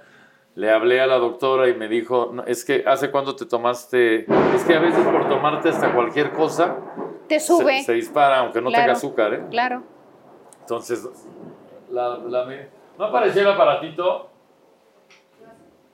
A ver, ah, ah, mi- mira, pasa. Ah, mira, aquí está. Ay, Micaela, ven de una Ven, vez, ven nena, tantito, por mamá. acá. Ven tantito. Vean nada más la Se muñeca. puso su vestido el caro, el único que tiene. El único que tiene que se lo heredó Go, creo. Ya ves que sus hijos sí se visten bien. Dile, papá, basta. Hola, mi amor. ¿Cómo estás? ¿Ya se lo daste a la abuela Pati? Ya, me ¿Sí? recibió cuando llegué, Ah. me recibió. ¿Qué sentiste cuando viste a Papito ahí en, en el hospital? Muy feo. ¿Sí? ¿Y qué te decían en tu escuela? Mm, Háblale aquí. ¿Qué te decían en la escuela? Que te habían visto en, la- que habían visto en las noticias cosas, ¿verdad? Sí. Pero tu mamá te explicó. Es que yo fui con él, pero luego lo tuvieron que mandar a urgencias. ¿Y qué sentiste cuando me mandaron urgencias? Muy feo. ¿Sí? ¿Pero ¿y qué sentiste cuando ya me viste aquí? Muy bonito. ¿Sí? ¿Cuánto me quieres? Mucho. ¿Sí? ¿De aquí al cielo? Más. Yo te quiero más, mi amor hermosa. ¿eh? Eres el amor de mi vida, ya lo sabes, ¿verdad? Bueno, sigue recogiendo tu cuarto, no vaya a ser que... Bye, muñeca. Miren, te amo, mi amor. Miren, este es el aparato. Ahí está. Nomás lo prendes. Ahorita, como acabo de tomar café, va a salir alta, puede salir 200, ¿no? Pero, nomás para que vean cómo funciona. Déjame ver dónde está el. Acá. Ahí está. Muy Sí, bien, mira. 136. Muy, bien. Muy bien, estamos en. Y a pesar de haber tomado es- estamos en los límites correctos. La sugerencia del médico es que este aparato te lo pases que tres veces al día. Fíjate que ya me, ya me regañaron hace rato, me dijeron, mira, ya, no me, porque les mando, imagínate, a la, a la Me doctora, imagino. Tiene números así todo el día, todo el día. Obviamente en el momento que sale esto, se registra Allá. en el consultorio. Sí, Perfecto. exacto. Esto lo, lo registra aquí y lo manda al doctor, Ajá. todo a su vez. Entonces, para que no lo pueda hacer tranza, ¿no? Claro. Porque podría yo brincarme, tomar foto y Claro, mandarle. claro, claro. Pero acá lo tienen, Daniel, luego de que te hacen esa serie de análisis y de estudios, ¿salió algo más? No, no, afortunadamente nada más. Y mira que me hicieron, no, ya, ya qué más querían, ya qué más quieren. Eh, el, problema, el problema del azúcar, las- lo, esto esofágico, el hígado medio daño, medio daño no, pero funcional y bien. Sí. Eh, y me hicieron examen, virus, pensaron que era que, que una hepatitis, no sé si les dije. Sí, viral. Sí. que una hepatitis eh, podría haber sido, que podría haber sido cualquier otro, me hicieron todo tipo de virus. Me hicieron un examen que revisa hasta el último, carísimo, el- pero revisa hasta el último índice de, o sea, la última muestra que puede ser de, de virus, de bacterias eh, alojadas en el, en el estómago, Sí. desde, ya sabes, todos estos rarísimos que hay. Helicobacter Eh, pylori. todos esos, todos esos así, y apareció uno positivo. Y cuando le dije a la doctora que me llegó el resultado, Sí. y ella lo había visto, y me dijo, con lo que te metimos, me dijo, no, sobre, no, so- no sobrevive ni el líder de la 4T. Bien. bueno, así me dijo ella, fue, Sí, fue sí, su broma, ¿no? Sí, O sea que no, que no hay ningún problema. claro. Eh, me hicieron electros, electrocardiograma totalmente. el Un- corazón, perfecto. eh, hasta el momento. Ultrasonido. ultrasonido de corazón y electro. Ajá. Luego me hicieron eh, todo, todo. La- cuando me hicieron la tomografía me la hicieron completa, cabeza, todo. Entonces, afortunadamente, Tomografía computarizada. esa cosa. Todo que sale uno por dentro completo. Sí, claro. Me salió dos, mu- dos muñequitos de la rosca que me había comido todavía ahí, fíjate. Para que te des Que no has idea. digerido. Que todavía no aviento, pero pronto nacerán. Claro. Daniel, en ese trance que tú pasas, ya comentaste el impacto que recibiste cuando ves que te están internando, que sientes que te vas a morir, que ves a lo lejos a, a tu hija. Pasas por cuatro días de terapia intensiva. Se sigue, obviamente, pues haciendo crisis emocionalmente de todo lo que estás viviendo. Claro, por supuesto. Hay una crisis absoluta de todo lo que, lo que viví, pero también un aprendizaje, creo yo, Pati. O sea, muy a la mala, muy a la mala el aprendizaje de, pues, de mejorar en cosas, de tratar de ser una mejor persona, de tratar de ser un mejor papá, de, tratar de ser, pues, lo mejor que puede uno. Pero sí sí me llevó a la reflexión mucho, ¿no? De repente, pues lloraba la gente conmigo ahí y no podían creer que yo hiciera chistes de lo que me pasaba, ¿no? Señor que de eh, uno de los médicos me dijo, mi esposa tiene una taquería que se llama Los Arbolitos aquí en Avenida Toluca, que es muy famosa. Y lo que tenemos en el fondo es su foto que usted fue un día y, y lo firmó. Le dije, pues váyase llevando el moño negro porque va a tener que ponérselo, señor. ¿No? Hay que empezar también, a lo mejor el tomar las cosas con, con sentido del humor ayuda un poco, también disfraza un poco el, Un mucho. el dolor, Ujú. pero es la única herramienta que tengo a mi mano a veces, ¿no? Pero ahora sí me enfrenté, me enfrenté, vi tan cerca a la huesuda, Patti, la tuve tan cerca que sí me aventé el round mano a mano sin, sin ningún tipo de artilugio para, para engañar. sí, sí dije, me está pasando esto y tengo que hacer un, una reflexión enorme de qué es lo que quiero, de qué es lo que pasa, por qué pasó esto. Eh, no solamente a nivel físico, sino a nivel emocional. Básicamente. Y siempre me he considerado una persona con buena suerte, lo sigo considerando, mientras tenga suerte, es que tengo vida, ¿no? Entonces, eh, pero creo que es el momento de, de empezar a echarle un poquito la mano a la suerte. Sobre todo porque te cimbró en algo, Daniel. Así es. Bueno, me ¿Estoy siempre bien? muchas cosas. ¿Qué es lo que quiero? ¿Para dónde voy? Obviamente. Siempre son preguntas que tiene uno, ¿no? Eh, me dolió ver mucho a mis papás llorar, verlos aquí sentaditos a los dos. Fue. Ellos no, no sabían, no sabían ni que me habían intubado ni nada. Eh, entonces, cuando, cuando bajo la escalera, eh, mi, mi mamá anda con andadera y con ahorita con oxígeno porque le dio COVID otra vez, la se- esta segunda vez que le da. Entonces aquí con su Aparato. se- De mi hermana que es una santa que se encarga de ellos todo el tiempo, acá se trajeron todo la- el aparato y todo para que pudieran verme. Mi papá arrastrándose con las rodillas despedazadas. eh, los dos parados aquí, sentados aquí, y cuando llego, el que se hayan parado los dos a recibirme y a llorar, Pati, el que tiene que estar parado para recibir a mis papás siempre soy yo, no ellos a mí. El que siempre se va a parar por los padres que tuve, por la manera en la que nos educaron a mis hermanos y a mí, por que nos dieron todo lo que tuvieron a sus manos, así fuera poco, con toda la alegría del mundo y porque nos hicieron pasar la más feliz de la niñez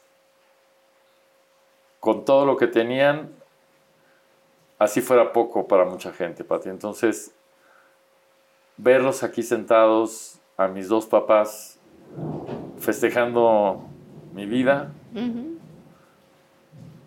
me hace ser muy agradecido y ¿Te conmovió? mucho, Pati, porque además el que tendría que estar festejando la vida de ellos soy yo.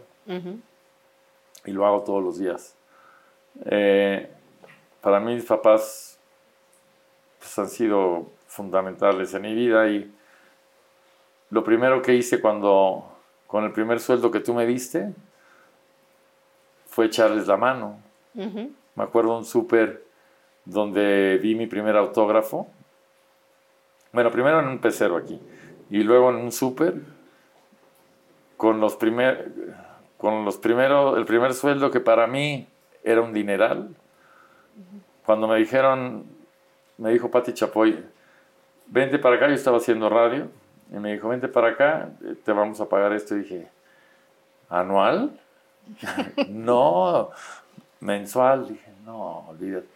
No, se le compró galleta fina de la magma a mi mamá, se le todo, Pati. O sea, ¿y sabes qué pasa? Que cada que ayudo a mis papás, sea económicamente, sea físicamente, lo como sea, me va mejor. Claro. Y no lo hago por eso, sino Porque eres un buen hijo, Daniel, y hasta el día de hoy ves por ellos y ves por toda tu familia. Soy así testigo. es. Así es. Sí, lo que, creo que... Pero mira, en un evento como el que acabo de vivir, me doy cuenta que es una gran inversión lo que hice. Claro. ¿no? Porque el amor es incondicional por parte de mi familia, de ellos hacia mí y, y de mí hacia ellos, y así quiero educar a Micaela. Todos los días la quiero educar a que ame, la niña de por sí es muy amorosa, y la quiero educar a que sea primero feliz y después amorosa y que trate de ayudar a la gente, porque de repente uno lo pueden ver haciendo bromas o burlándose de cosas o de gente incluso, pero simple y sencillamente para divertirle a usted, público, y Ujú. para Ujú. hacer nuestro trabajo. Pero nuestra forma de ser, las personas que somos fuera del, escen- del escenario, la gente lo vibra. ¿eh? De, de verdad, yo pocas veces había sentido una respuesta después de todo lo que me pasó. Cuando, cuando volví en mí, ¿En ti? eh, y tuve mi teléfono a la mano, recibí mensajes de gente que jamás ¿Te hubiera imaginaste? imaginado mi mente. Pati. Ujú. Entonces, eh, he ido dando las gracias poco a poco, pero es tanta la gente que estoy de verdad muy agradecido. Ver un, mens- Pati, o sea, ver un mensaje, por ejemplo, de una de las personas que más admiré desde niño, diciéndome, adelante muñeco, eres de lo, que más, de lo más divertido de la televisión, te necesitamos, te queremos, y que lo firme Verónica Castro, por ejemplo. Ujú. Pati, no hay palabras para agradecerle a la gente, de verdad, todas las palabras de... Yo creo que sin esas no hubiéramos salido adelante. Es darse cuenta que hay mucha gente que sí entiende quiénes somos, ¿no? Que sí entiende qué hacemos y que trabajamos para divertir y que las personas somos otras, ¿no? O sea, tal vez no otras porque hay una esencia de mí en, en- o sea, no En dejo de ser haces. Daniel Bisoni, Claro, obviamente, por supuesto. pero, pero no solamente es eso, Claro. ¿no? Solamente, claro. no solamente es eso. Entonces, la gente que lo percibe que, que me pasa mucho, no tengo más que agradecerlo y a la que no también. ¿eh? Eh, todo el mundo, inclu- inclu- incluidos eh, ejecutivos de la, de la competencia, Patti, eh, gente que jamás hubiera imaginado que, que tendría este detalle. Ujú. No tengo más que darles las gracias de todo corazón a Ana Gabriela, a cualquier cantidad de Jo- Joaquín López Dóriga que me dejó además unas palabras muy lindas. Todos, ya sabes, a Ramones, to- toda la gente que somos mis amigos, nuestros Ujú. amigos René Franco, los Araiza, mi querido Go, que ha sido incondicional, mi hermano. Ahorita acabo de recibir un mensaje de él, ¿cómo estás? ¿Qué necesitas? Eh, todo el tiempo. Y además, eh, de las primeras llamadas, la primera fue la tuya, Patti, y hay que decirlo tal cual como son las cosas. Y la segunda la de Go, diciendo, ¿qué necesitas? Neces- Igual que la tuya, Patti. O sea, ofreciendo hasta lana, ¿no? De, Ujú. ¿necesitas dinero? Pues la verdad, ahorita sí, me va a pasar una cuenta. Pero, no, afortunadamente he sido previsor y trabajador, Patti Claro. y cuidadoso con ciertas cosas. Jamás he despilfarrado a manos llenas lo que he trabajado, he trabajado muchísimo y Pero te has administrado muy bien, administrado Daniel. lo más que he podido. Sin embargo, te tengo que hacer un reclamo. a ver, Porque una semana antes de que te ingresaran al hospital, te pregunté si ya tenías tu testamento. eso sí no, Ahí está. eso sí no. La verdad, Debes de dejar protegida a, a la nena, no, a pues, Micaela. es la- la- Micaela Pues la sí, pero para eso es el testamento, papacito. Fíjate que en eso, eso tienes absoluta razón. Eh, de hecho, estando en el hospital. Estuve a punto de mandarlo a hacer, nada más porque estaba en terapia intensiva y era muy difícil porque luego no es válido cuando estás en, Exacto. en un caso como Sí, este. sí, sí. Pero ahorita que ya estoy libre de peligro, afortunadamente, y esperemos así Sí. siga, lo que sigue es hacer mi testamento, por supuesto, Claro. pero sobre todo seguir trabajando y creando y haciendo cosas. Me siento ahorita con muchas ganas de, de volver a crear, de volver a, a- a que la gente se siga divirtiendo con nosotros. Hagamos tu canal de YouTube. Por supuesto que sí. No, pues ya. Y tengo muchas cosas en mente en ese sentido, Ajá. de poder hacer cosas eh, por ahí. Ujú. Y por supuesto que yo amo la televisión y la amamos. Ah, no, vamos a seguir. En perfecto. televisión abierta, por supuesto. Y la gente, Patti, quien se atreve a menospreciar la, la televisión abierta o así, me gustaría que vieran ayer que fui al Costco. Para que vean lo que es el verdadero impacto. ¿Fuiste de compras? No, es que me pidió la doctora que caminara tantito. Ajá.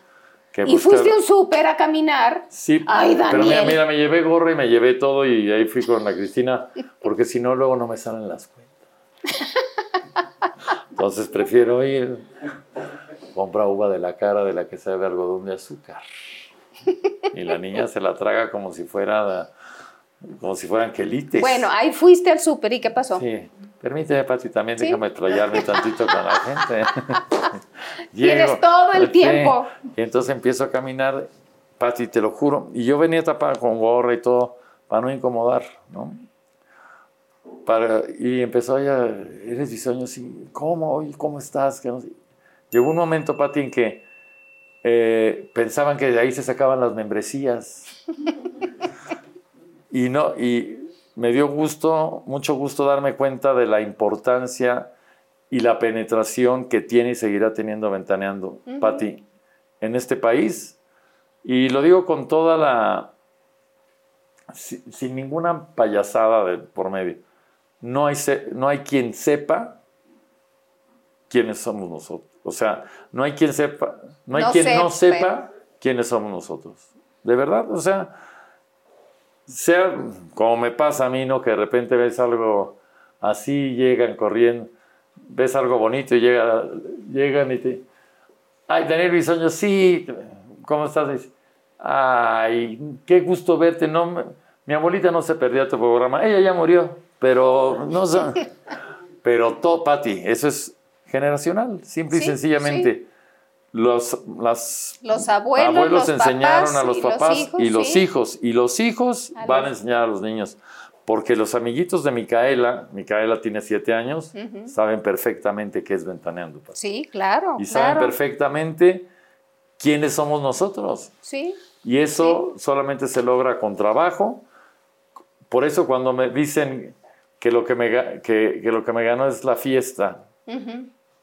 Se necesita tener muy poca madre para atreverse a decir una cosa así Daniel, yo sé que es muy complicado, pero tenemos que lidiar con ese tipo de comentarios. no ¿por qué tenemos? Pues porque suceden y no los puedes controlar. sí Pati, pero- Lamentablemente así va a ser. Sí, pero voy en el sentido en que tú podrás decir, vi ta- tal escena, vi tal cosa, pero el atreverse a asegurar que lo que te gana es la fiesta después de 27 años de trabajo, donde jamás he- faltado. faltado a trabajar, donde nunca, a mi hija nunca en la vida le ha faltado nada, Ni a tus papás. ni a mis papás, Ni a tus hermanos. ni a mis hermanos. Eh, en lo que yo he podido, ahora mi hermano nos ha echado la mano mucho también, porque afortunadamente está trabajando y le está yendo muy bien. Eh, jamás me ha ganado la fiesta. Siempre le he ganado la fiesta yo, a través del trabajo, Pati. Yo trabajo de lunes a domingo, todos los días, a toda hora. Entonces, el que se atrevan a decir ese tipo de cosas, el que se atrevan a, a dar un parte médico equivocado, el que se atrevan a pisotear, no, no está mal que digan las cosas, lo que está mal es mentir. Es que digan mentiras. Eso es lo que está mal. Claro. Entonces, esas son de las pocas cosas que me duelen. Nos dedicamos a esto, es un riesgo el que hablen de nosotros, lo tengo claro, pero la mentira es la que no. La mentira es la que no se vale. Eso, eso es lo único. Y sobre todo la mentira, porque pues a fin de cuentas, uno como quiera, pero las criaturas, ¿Verdad? esa es, esa es la cosa. ¿Qué pensarán tus nietos, por ejemplo. O Micaela, de- te aseguro que sus compañeritos saben que son nietos de Patti Chapoy. Claro. ¿Cómo manejará, cómo, te- cómo enseñarles? Y eso se lo preguntaría a usted también, público querido. Ayuden, por lo menos a mí ayúdenme a tratar de, de- de explicarle a Micaela cómo va a manejar, que más o menos lo tengo claro, el ser hija mía o cómo manejar tus nietos ser nietos de Pati Chapoy. Cuando las demás abuelitas probablemente están haciendo un pipián en su casa, ¿no? Entonces, es un honor por una parte y un riesgo por el otro. Sí, claro. Entonces, nosotros lo sabemos y estamos acostumbrados. Sabemos, por ejemplo, que si vamos a un restaurante, a lo mejor te pasan primero, pero tienes que chingarte 20 fotos con una persona adentro, Sí, claro. ¿no? O sea, claro. tiene sus pros y sus contras. Claro. Pero para un niño, ¿cómo le explicas qué es lo correcto y cómo lidiar? A Micaela le ha costado. De repente ¿Cómo vamos no? al Claro. súper y, y se acerca. ¿y ¿Por qué te- ¿De dónde lo conoces, papá? Digo, no, pues por es el público. ¿Y por qué te habla? Digo, por desgracia. No, no, no. Y, y entonces empiezan a sorprenderse porque ya más la cita ha ido descubriendo Claro. todo lo que es, pues, mira, todos los que hoy en día, y eso lo digo para todos los youtubers y, y para todos los influencers que luchan por ser famosos, lo único que les puedo decir es que la fama es un precio y no una meta. Aquí la meta es el éxito, el hacer lo que uno ama, esa es la meta. La fama estorba más de lo que, de lo que te puede ayudar, en realidad. Así es, así es. Pero la gente lucha por ser famosa, Pati. Por eso es que no hay respaldo artístico. Disfruten lo que hacen, hagan lo que aman. Si tienen el talento, luchen por él. La fama va a venir por sí sola y el éxito también. Pero mientras tanto, si luchan por ser famosos, no vamos a llegar a ninguna parte. ¿no? Así que pues es lo que trato de enseñarle a mi hija, también le trato de enseñar eh, hoy en día todo, todo lo que tiene que ver con, con este mundo que estamos viviendo, donde ahora ya no se puede decir tal cosa y todo, pero también la sitúa un poco a que entienda el humor que nos ha librado como país. Si México no tuviera humor, estaríamos Peor. mucho peor de lo que estamos. Y están acabando con nuestro humor. Combinado con lo que vivimos, imagínate lo que nos espera. Entonces tengo que enseñarle a mi hija lo que es el humor, lo que es el saber reírse de uno mismo y saber que no todo es tan grave ni todo es tan fuerte. Lo que yo acabo de vivir fue muy grave, terriblemente fuerte, pero hoy en día tengo la ilusión, la alegría de que me despierto y digo, gracias, un nuevo día, un nuevo día me espera. A lo mejor no se los completo, pero, No ya, lo se los, sabemos. pero ya se los amanecí, ¿no? Y entonces me hace recapitular muchas cosas y me hace tener las ganas de seguir adelante y de, recrear lo que había dejado de hacer por hastío, por muchas cosas, pues vino a sacudirme todo esto. ¿Qué dejaste de hacer por hastío? Eh, divertirme con lo que hago un poco, aunque nunca del todo porque es lo que más amo. Eh, dejé de disfrutar cosas que, mira, el otro día eh, salí a caminar tantito aquí a la calle y estaba padrísimo. Le dije, le digo a mi hermana que, mira qué, bonita está la tarde. Ten- ¿Sabes cuánto tiempo no ponía yo atención en cómo estaba la tarde? Si tenía que correr en el coche al teatro, agarrar viaducto. En viaducto no se pone bonita la tarde, ¿no? O sea, entonces empezar de repente a valorar las cosas que uno deja de ver y que son tan sencillas y tan cercanas y gratis, la mayoría, son de las cosas que he empezado a disfrutar en este, pues en este nuevo día, Pati. Entonces, salgo, disfruto mi casa, gozo el, el haber podido lograr hacerme de mi casita. eh, lo estoy disfrutando, lo estoy disfrutando mucho y trabaje o no trabaje, sé que a partir de este evento mis ojos traen otro lente. ¿Te diste cuenta de que vives siempre con prisa? Claro, Pati. Claro. Y que vives siempre pensando en lo que viene, no en lo que estás viviendo. Exacto. Y en lo que fue. Exacto. Mira, yo soy un, soy un, soy un esclavo de- del pasado y un preso del futuro. Entonces, nunca he podido disfrutar plenamente el, el presente porque siento que ya pasó algo feo o que va a pasar algo peor. Entonces, Estás adelantando angustias. generalmente. Y eso, eh, afortunadamente, me ayudó mucho a entrar a, a tomar terapia psicológica también, en donde me encontré con un... 28 años tiene mi terapeuta, fíjate. Y de repente pues me hizo hacer una pausa y me dijo, a ver, calma. La vida es- está más tranquila, gózala, camínala, no la corras, como bien me dice. No pasa nada. ¿Y qué pasó por correrla? Que casi la alcanzo. Entonces, creo que es el momento de tomar eh, las riendas de lo que hace de mi vida y empezar de nueva cuenta a hacer lo que más amo, que es lo que hacemos nosotros, y a disfrutar a mi hija, y a disfrutar a la gente que quiero, y a la gente que me quiere, y a ser feliz. Feliz y pues ahora sí que Suele suceder, Daniel, que tenemos tantos años de conocernos que te observo, como a todos, y me observo, y veo en ti que te ocupas más de lo que ocurre a tu alrededor, y me refiero a tu familia, a tu hija, a tus amigos, al teatro, al programa, pero no te ocupas de ti. No, efectivamente.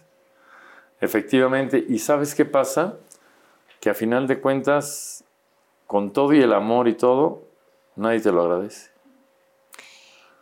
No Ese del- es un problema, Daniel. No, No lo hay hago que para hac- eso. No hay que hacer las cosas para que No, lo agradezcan. Efectivamente. Efectivamente. Pero a lo- con lo que voy es que se le da de más a la gente muchas veces y uno se queda con poco.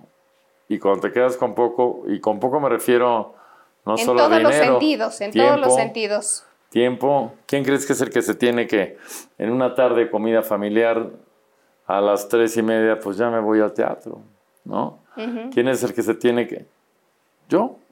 Y es el que llega a seguir trabajando, a, se- a seguir haciendo todo. Entonces, sí necesito eh, darme mi espacio y mi tiempo, y lo estoy haciendo.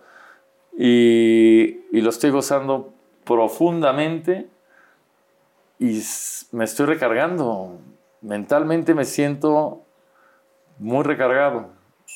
Y físicamente mucho mejor de antes de- del evento. ¿eh? O sea, te Se te ve en la mirada. eso me dijo mi papá, fíjate, justamente esas fueron sus palabras.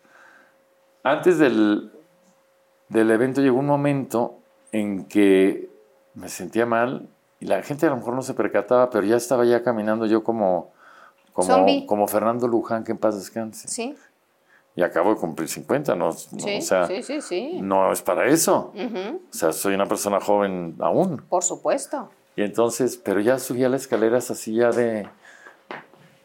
De veras, o sea... Sí, sí, sí. Iba, iba yo por mi frutzi, allá en el- la oficina, digo, allá en el foro.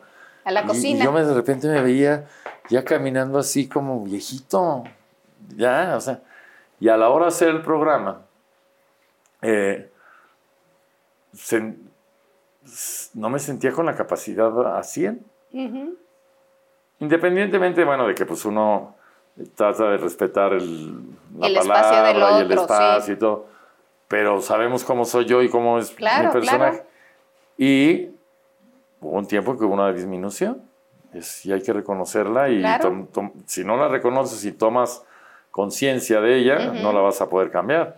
Fíjate que Daniel, eh, para ayudar a alguien más emocional, física o económicamente, primero te tienes que ayudar tú, emocional, física y económicamente. Así es, Tienes que estar fuerte para poder ayudar a otro. así y es. tú lo haces al revés. que ya empecé a dejar de hacerlo así. Es de las primeras cosas que tengo en mente. No voy a dejar de ayudar a, a nadie, menos a mi hija, ¿no? obviamente. Obvio. lo último que haría yo, o sea, si, si tengo una tortilla, Es para antes ella. dársela a mi hija. Claro, yo. claro. Pero hay mucha gente que no, que no lo hace, ¿no? Allá ellos. Muchos- allá ellos. Pero mira, por ejemplo, sí empecé ya a, a consentirme.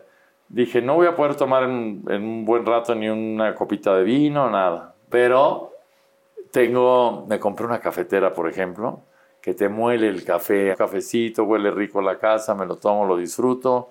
Mira, yo, por ejemplo, pensaba que no me divertiría sin nada que que no me iba a divertir en la vida sin nada que me ayudara a divertirme. Y es- con eso no, no me refiero nomás a, a tomar o, o a cualquier tipo de, de- Actividad. de, de- de recreación, de, de- aparato recreativo. Ya ves que ahora la Sí. mota recreativa Sí, y todo sí, eso. ¿no? Además tuve una, una plática muy simpática con la doctora, que no voy a decir su nombre, pero, pero maravillosa porque es una especialista y sabe perfecto qué le hace daño, por ejemplo, al hígado. ¿no? Me dice, le hace mucho más daño al hígado dos aspirinas que una copa de vino. Claro. Aspirinas. Mucho más. Le hace, eh, y me empezó a contar las cosas que le hacen daño al hígado que yo jamás hubiera imaginado.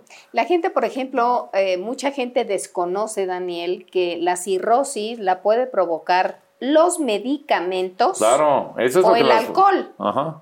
En el caso, tú recordarás, porque sabes este tema, de Jorge Negrete, muere de cirrosis y no tomaba, No tomaba. una gota de alcohol. Efectivamente. Fue por medicamento o por algún virus. ¿no?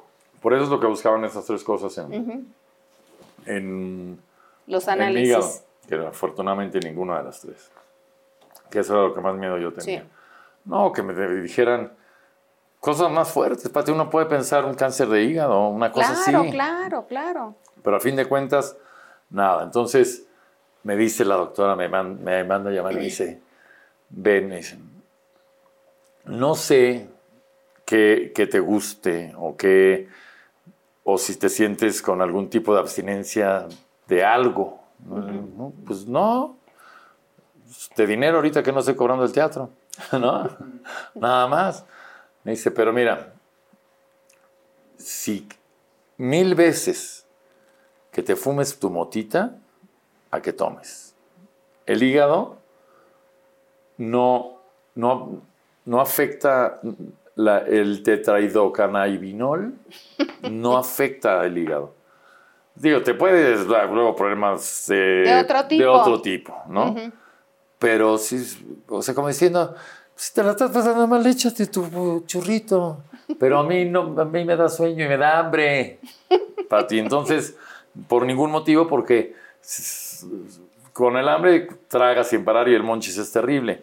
y, el, y para estar jetón, prefiero no. Claro, ¿No? claro.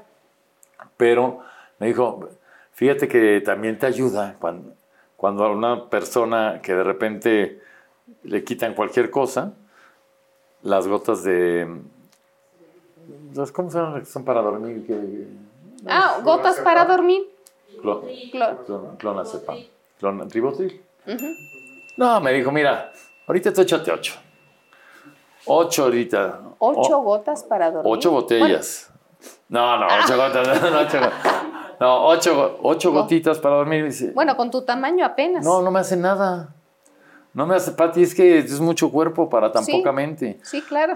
Y entonces, fíjate, me, entonces, Ella te recomienda eso Me para recomienda dormir. eso, me- porque como además, Y no te afecta el hígado. nada. Perfecto. Como me siento, eh, eh, pues con algunas angustias, ¿cómo se llama? Angustia, sí. con angustia, eh, esas gotitas en la noche, ah, a gusto, mira, ¿no? Me asomo, veo las estrellas y ni ventana tengo. Fíjate, fíjate qué a gusto. Y entonces te la duermo perfectamente en ese momento. Me dijo, no, tampoco se trata de que... Toda la vida. Pero bueno, Cuando lo necesites. cuando lo necesites para dormir, lo puedes hacer y además te controla todo el día la ansiedad. Es para eso. Te hace mucho más daño, me dijo. Una pastilla de estas que son de venta libre para dormir, la misma melatonina al hígado, le hace mucho más daño de manera peligrosa A mí antes de decirme chupas o te metes cualquier cosa, me preguntaron, ¿cuántos eh, analgésicos tomas al día? Por esto que me pasó. Y pues a veces sí me, ya ves que con Pedrito digo, vamos a echarnos dos, ribo- vamos a echarnos dos Sidolil, o ¿cómo se llama el otro que tomamos? El, Advil. Advil, vamos a echarnos dos Advil. Pues lo tomábamos de broma, pero es peor que echarse tres tequilas de eh, No me digas. Que tres tequilas de. Lo único que no le hace daño al hígado es el paracetamol. Ya es lo único que me dejó tomar en caso de dolor. Pero de ahí en fuera, nada más. Entonces, además nunca he tenido yo necesidad de verdad de nada. No tengo por qué mentir. De nada de más. Porque no te metes ninguna droga. No, efectivamente. Ah, bueno. No, ahora, las gotas no están mal y ya con permiso de la motita, bueno, vamos a hacer un estudio. Pero no, no me gusta. De verdad, la he probado, la probé en mi vida, obviamente. Sí, claro. Pero sí me reí en algún momento, no te voy a decir, pero me, me ataruga. Y más, no. Entonces, por eso no. Pero en este momento está. Daniel, todo ¿puedes bien. tener abstinencia de alcohol? Pues que alcohol no. O sea, me- yo tomo un día a la semana. O sea, no tienes bronca de alcohol. Pues hasta el momento y que yo sepa, no. y es lo que te dijeron los doctores No. por los análisis. Por los análisis y por. Porque la gente se la vive en la fiesta. Sí. Pati, hemos viajado cuántos años? Uf, 26 años. años, ¿Cuándo me has años. visto que yo ande pedo? No, Eh, no, en algún no. viaje o en algún. no, no, no, no. Así que yo dije, No. señor Chapoy, vámonos de pedo. Ja- jamás, nunca, ¿cierto? Claro. O sea, claro que me he llegado a tomar mi mezcalito alguna Sí, vez, pero, tequila, vinito pero nunca No, en un grado, no, no, no, no. en un grado como para que pudiera ser una cosa importante. Nada. O sea, conocemos gente que tiene Pues que problemita, Sí. pero no han- jamás ha sido mi caso ninguno de estos, ningún ni, Ni alcohol problema. ni droga. He, he probado, pero de ahí a que tener La mota, la mota. nada más. ¿Hay que contar de, hay que contar de varias o qué? No, no, no. No, no, me- no, me, me daría miedo. Por ejemplo, veo cosas como la ayahuasca y todo me da terror. Sí, claro. Me da terror absolutamente, ¿no? Y ni, eh, ¿cómo llama? El peyote y eso veo que se ponen, que, se van hasta el- la estratosfera. no, no tengo una necesidad emocional ni física, Física. como para llegar a esos puntos, la verdad. Me la paso bastante a gusto así, por eso no me causa tanto problema esto. Esa es la realidad. El único problema que me causa y que me ha causado a- hasta el momento es este problema de salud. De ahí en fuera no tengo mayor problema y, y me la paso bastante bien. ¿Te están eh, sobrevitaminando o No, no? fíjate que- Nada. Ay, no me tomaron la. No, eh, el, doctor, el médico que me atendía me estaba dando unas eh, vitaminas eh, correctas para mí, que te las hacen personalmente. Ajá. La verdad me siento bien, muy bien. Y, Y vas a estar mejor cada día. y anímicamente muy bien. Se me, se me hizo llorar, pero, pero me siento muy bien. Daniel, ¿estás consciente del personaje que eres y por lo tanto el que te lluevan críticas positivas y negativas? ¿Cuál ha sido el rumor más eh, fuerte o más desagradable que te haya lastimado? Yo no estoy para mentirle nada a nadie, ni ocultarle nada a nadie, pero tampoco para ir gritando quién soy si yo sé quién soy. Que si me ven en un antro gay, por ejemplo, tengo uno, a eso me dedico, ¿no? En parte. O que si me ven con alguien, me tiene sin cuidado.